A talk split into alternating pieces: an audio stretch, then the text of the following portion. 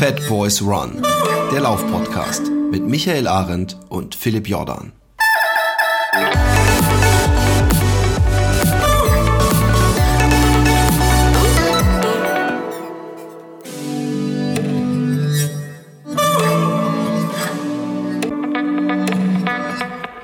Einen wunderschönen guten Nachmittag, morgen oder wo auch immer ihr gerade durch die Gegend hechelt. Mein Name ist Philipp Jordan und ich bin hier mit Michael Arendt.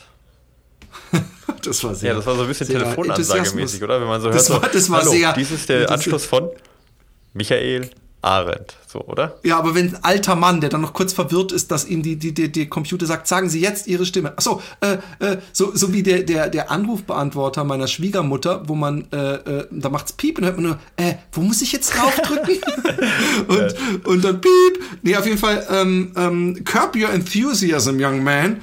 Ähm, wir haben heute nur eine kürzere Ausgabe, deswegen werde ich heute noch nicht erzählen, äh, was ich in Texel erlebt habe, sondern das werde ich nächste Woche machen. Ähm, äh, wir sind erstmal äh, an deinem äh, Beat Yesterday interessiert. Eine Woche im Stehen arbeiten. Genau. Wie waren die Erlebnisse auf dem Hartgeldstrich? Genau, und wir müssen uns, ja, und wir müssen uns äh, äh, beeilen, weil wir haben ja noch ein paar Fragen, die wollen wir auch noch unterkriegen. Ähm, Genau. Aber das Gute ist, ich kann das relativ, ähm, ja, sag ich mal, überschaubar zusammenfassen. Ähm, also erstmal äh, muss ich sagen, stehen nervt, ja, manchmal. Also gerade wenn man vorher trainieren war und äh, man ist wirklich müde, dann nervt das echt, wenn man sich nicht hinsetzen kann, ja. Aber ich glaube, das ist teilweise ganz gut, weil wenn man sitzen, sitzen würde im Zustand, dann wird man, glaube ich, komplett so zusammenfallen, weißt du? So, Ja. von dem her ist das vielleicht sogar ganz gut, wenn man dann, dann steht.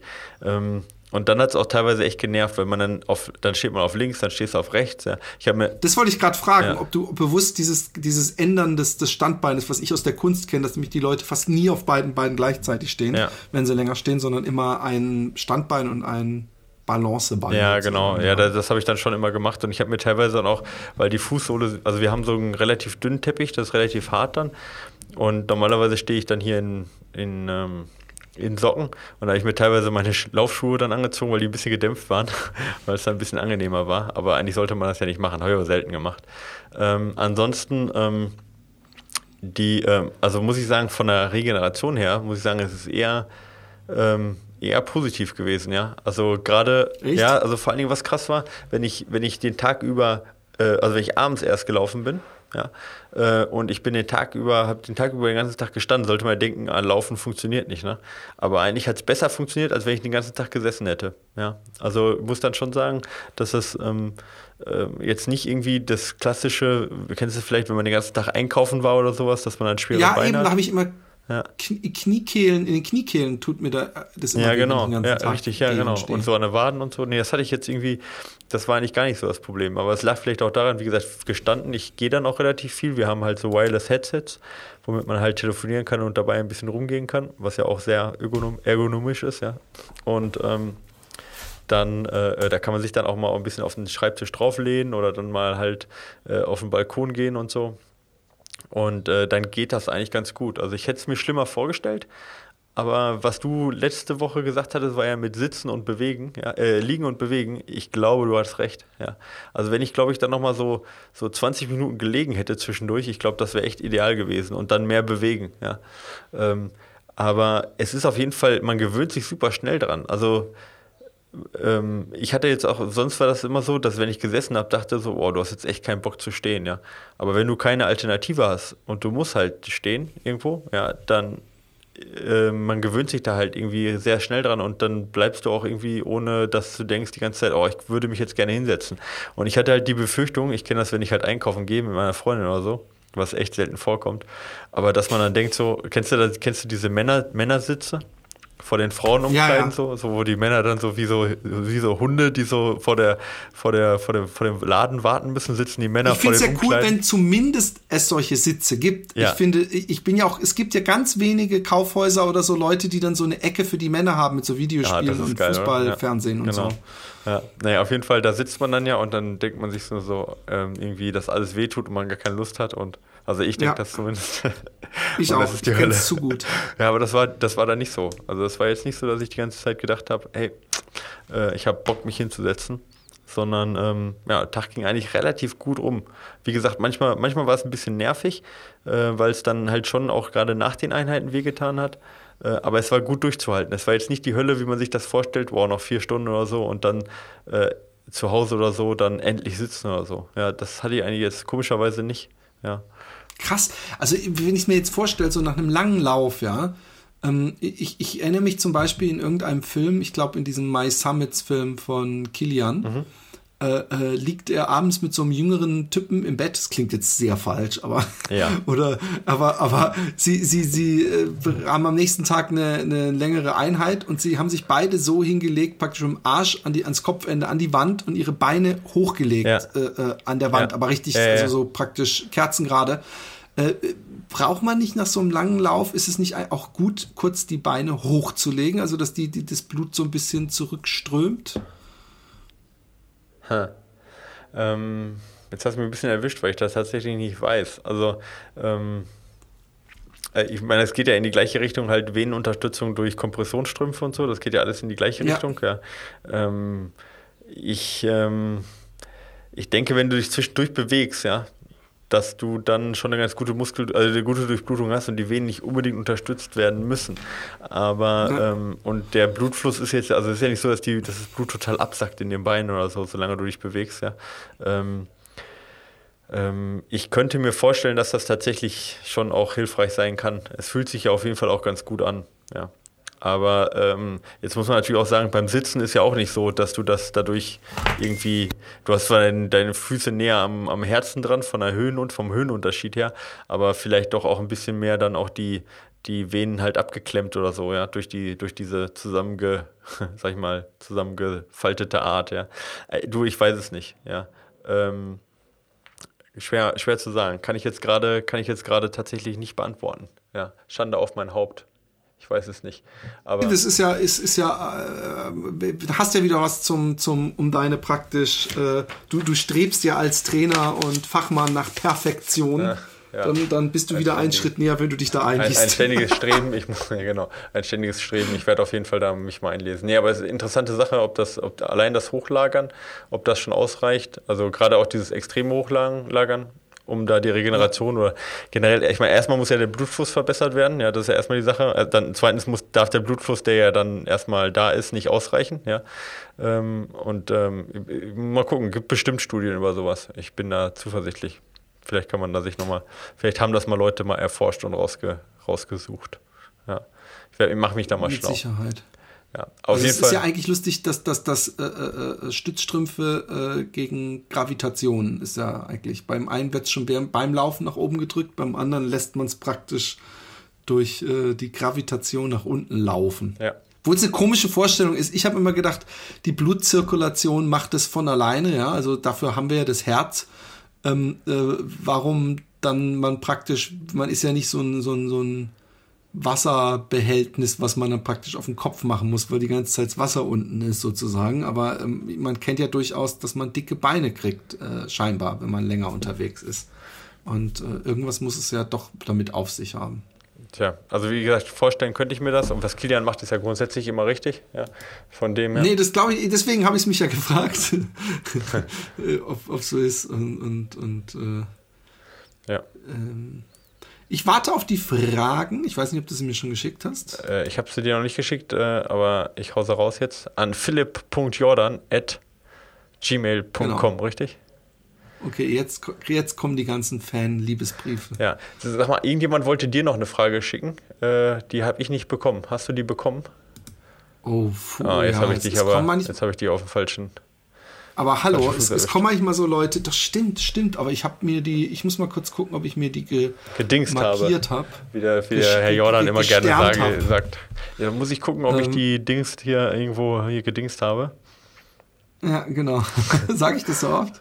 Sonst, ähm, sonst, kann ich ja schon mal mit der ersten Frage anfangen, in der Zeit, wo genau, du guckst, ob du die Dings gedingst hast. Also, Dings fragt, ja. Dings für Trailrunning. Faltbare oder ausziehbare Dings, Vorteile, Nachteile, Empfehlungen. Wie verstauen im Wettkampf und nicht benötigt. Philipp, was bedeutet Dings? Nochmal, ich habe nicht zugehört. Hab, ja, es war gemeint, es tut mir leid. Äh, Stöcke für Trailrunning. Faltbare oder beziehungsweise ausziehbare Stöcke, Vorteile, Nachteile, Empfehlung. äh, ich liebe das, wenn so Leute so, so, so Fragen halt so bam, bam, bam, weißt du, so auf zwei Zeilen. Ja. Wie verstauen, wenn im Wettkampf nicht benötigt? Fragt Jan. Das kann sogar ich als absoluter Vollnoob äh, äh, beantworten. Also ich weiß, ich, ich kenne ausziehbare Stöcke nicht. Ich kenne nur so Faltdinger. Ja. Aber die werden, äh, das ist glaube wahrscheinlich beides okay. Ähm, ähm, äh, äh, ich glaube, dass das, das, so lustig. Ich versuche jetzt echt. Versuch mal, versuch mal jedes Wort nur einmal zu sagen. Ich bin auf jeden Fall sehr ähm, äh, ge, gedingst. Äh, Genau. Nein, ich, ich muss mich jetzt konzentrieren, dass ich eine gute Antwort gebe, ja, obwohl ich keine Ahnung davon ja, das, habe. Ja. Aber ich glaube, gelesen zu haben, mhm. dass man ähm, bei längeren Läufen mit vielen Höhenmetern, wo praktisch die Beine ermüden, auf jeden Fall die Beine, wenn man es vorher trainiert hat, entlasten kann, indem man auch den, die, die Arme mit benutzt, weil die Federn fangen ja in dem Moment ähm, praktisch äh, Belastung ab, ja. Und ähm, man muss es aber, glaube ich, trainieren. Es ist nämlich nicht, nicht, auf jeden Fall, es ist anstrengend und gleichzeitig ähm, äh, hilft es einem. Es ist ähm, auch gar kein Problem, die zu verstauen, weil jeder Rucksack, der gängige, hat so zwei Schlaufen, wo man die so quer irgendwie rein machen kann. Nicht, nicht jeder. Ja. Also ich weiß auf jeden Fall, dass bei meinem Salomon mal irgendwo ist oben so eine Schlaufe rechts und unten links und da kann man die so eindingsen. Ich habe noch nie Stöcke benutzt, obwohl ich Stöcke habe. Ähm, ich hat, dachte, ich hole mir die für den Home-to-Home. -Home. Es gibt auch Leute, die übrigens nicht auf Trail Stöcke benutzen. Also dieser eine Ultraläufer, der Amerika durchlaufen hat. Ich weiß gar nicht mehr, wie er heißt. Metzger? Kann es sein? Äh, ja, ja, oh, ja, ich weiß, wie du meinst. Kann sein, dass es sogar Metzger hat, heißt, ja. Der hat auch sogar beim Gehen irgendwann die Stöcke gebraucht, weil er so Schmerzen hatte. Mhm. Und ich habe gesehen, dass es zum Beispiel bei Decathlon auch echt schon sehr billig Stöcke gibt. Und da gibt es sogar auch Asphaltspitzen, äh, die man ah, sich ja, drauf machen ja, kann. Für Nordic Walking und so, ja. Wahrscheinlich. Äh, und ansonsten, ähm, äh, ja, muss er wissen. Äh, ich glaube, er muss es, man muss es einfach ausprobieren. Ja. Das jetzt also ich, ich glaube, ihm ging es gar nicht darum, um was Stöcke generell für Vorteile haben, aber das hast du ja ganz gut schon gesagt. Also ich benutze sie auf jeden Fall auch bei längeren Wettkämpfen über ja, ich sag mal, über so 70 Kilometer benutze ich auch gerne Stöcke, gerade wenn es so über 4000 Höhenmeter hat. Ähm, ja, genau, um halt ein bisschen Belastung von den Beinen runter Sollte ich Stöcke mit auf den, auf den Westweg ja, nehmen? Denke ich schon. Okay. Ja. Ähm, seine Frage war, glaube ich, mehr ob faltbare oder ausziehbare. Ähm, und da kann ich nichts. Bitte? Da habe ich natürlich ja, ja. überhaupt also ich, keine ich Ahnung. Persönlich, von. Ich denke, also ausziehbare ist eigentlich heutzutage nicht mehr so, gibt es nicht mehr so häufig. Die meisten sind faltbar. Also haben, wenn dann, äh, wenn die noch äh, verstellbar sind, dann haben die nur ein, eine Höhenverstellung oben, ja, aber nicht mehr so, dass die in jedem Gelenk verstellbar sind, weil es halt einfach auch gewichtstechnisch ähm, einfach äh, ähm, ja, ökonomischer ist, wenn die äh, sonst faltbar sind. Ähm, ja, Vorteile, Nachteile. Also an den Ausziehbahnen, die haben sicherlich das Problem dadurch, dass die äh, äh, die, die arbeiten mit Spreizung meist, ja, also dass die quasi innen drin gespreizt werden und äh, das kann sicherlich ist eine Schwachstelle auch, dass die brechen können. Ähm, Vorteile von faltbaren, klar, ich meine, du kannst die beim Downhill zusammenpacken, ja, das ist sicherlich ein Riesenvorteil von verstellbaren generell oder von, von welchen, die nicht fix sind. Ja.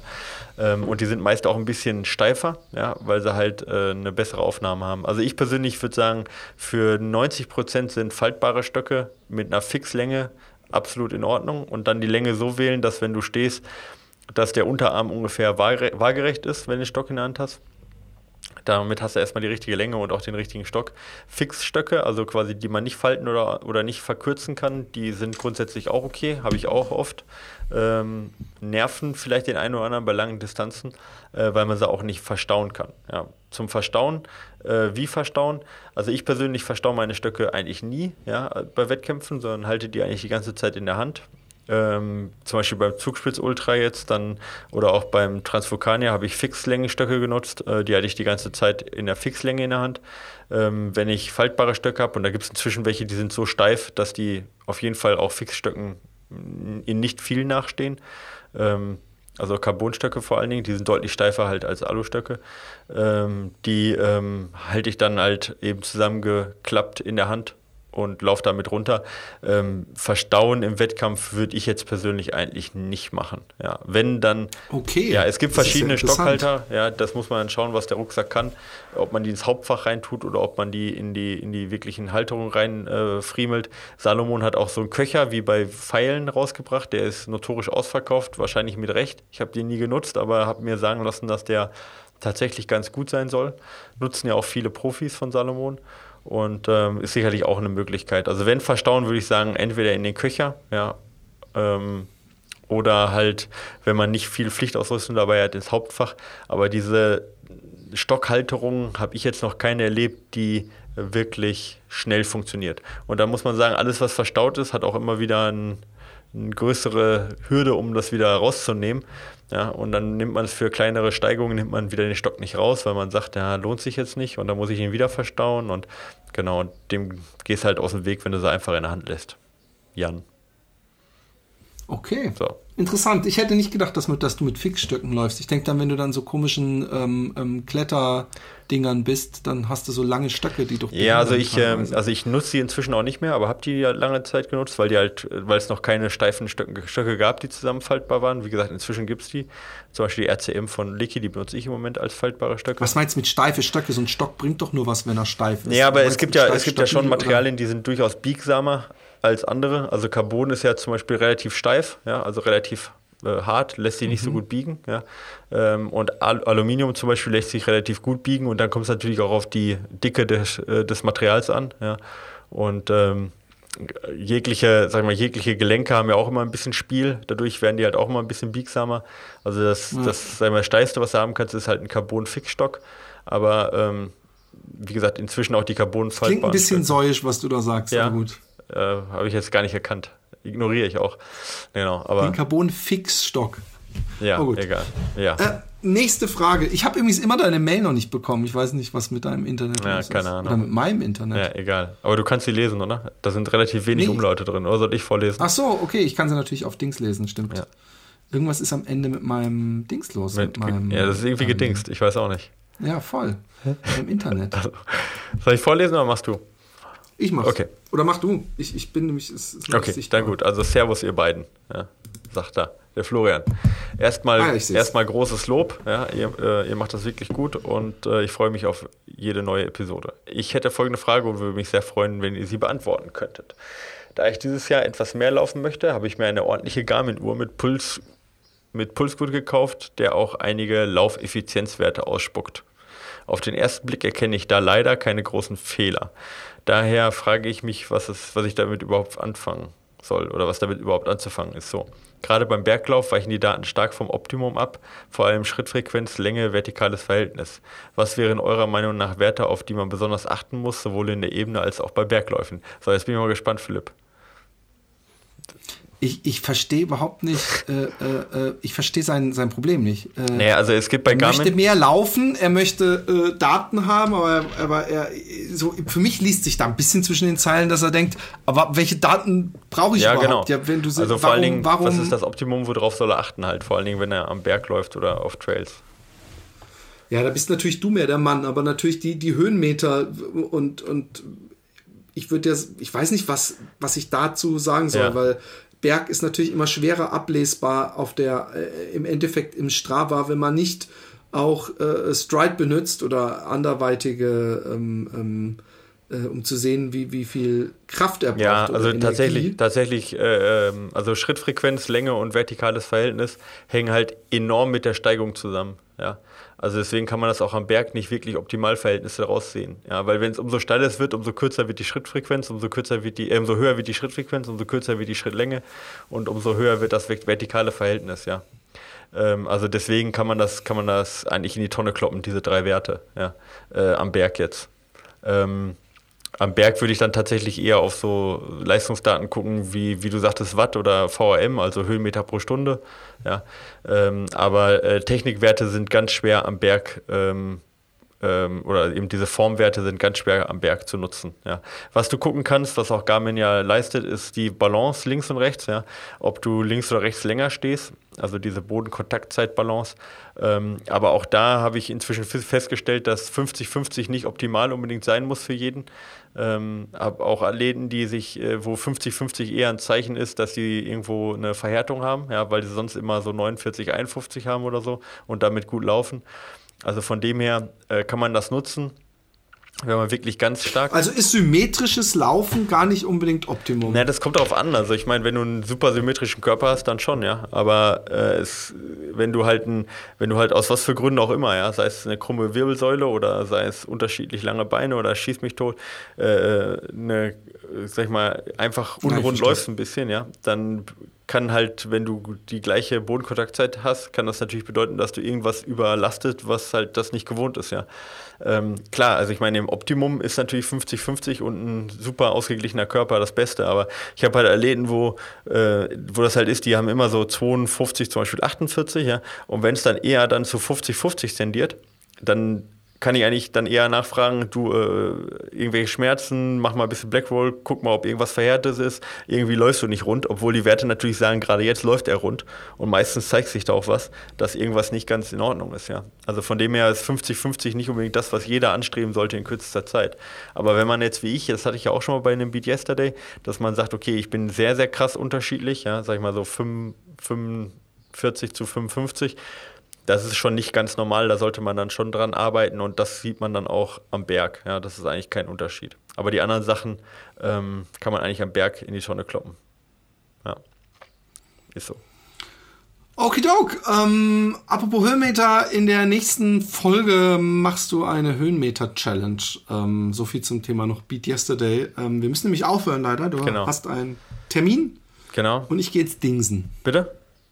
Ich gehe jetzt Dingsen. Du gehst jetzt Dingsen, das ist gut, ja. Und nächste Woche können wir dann über, äh, ja, über Texel reden und über meinen Wettkampf vom äh, Liechtenstein, wie der gelaufen ist. Okay, dann.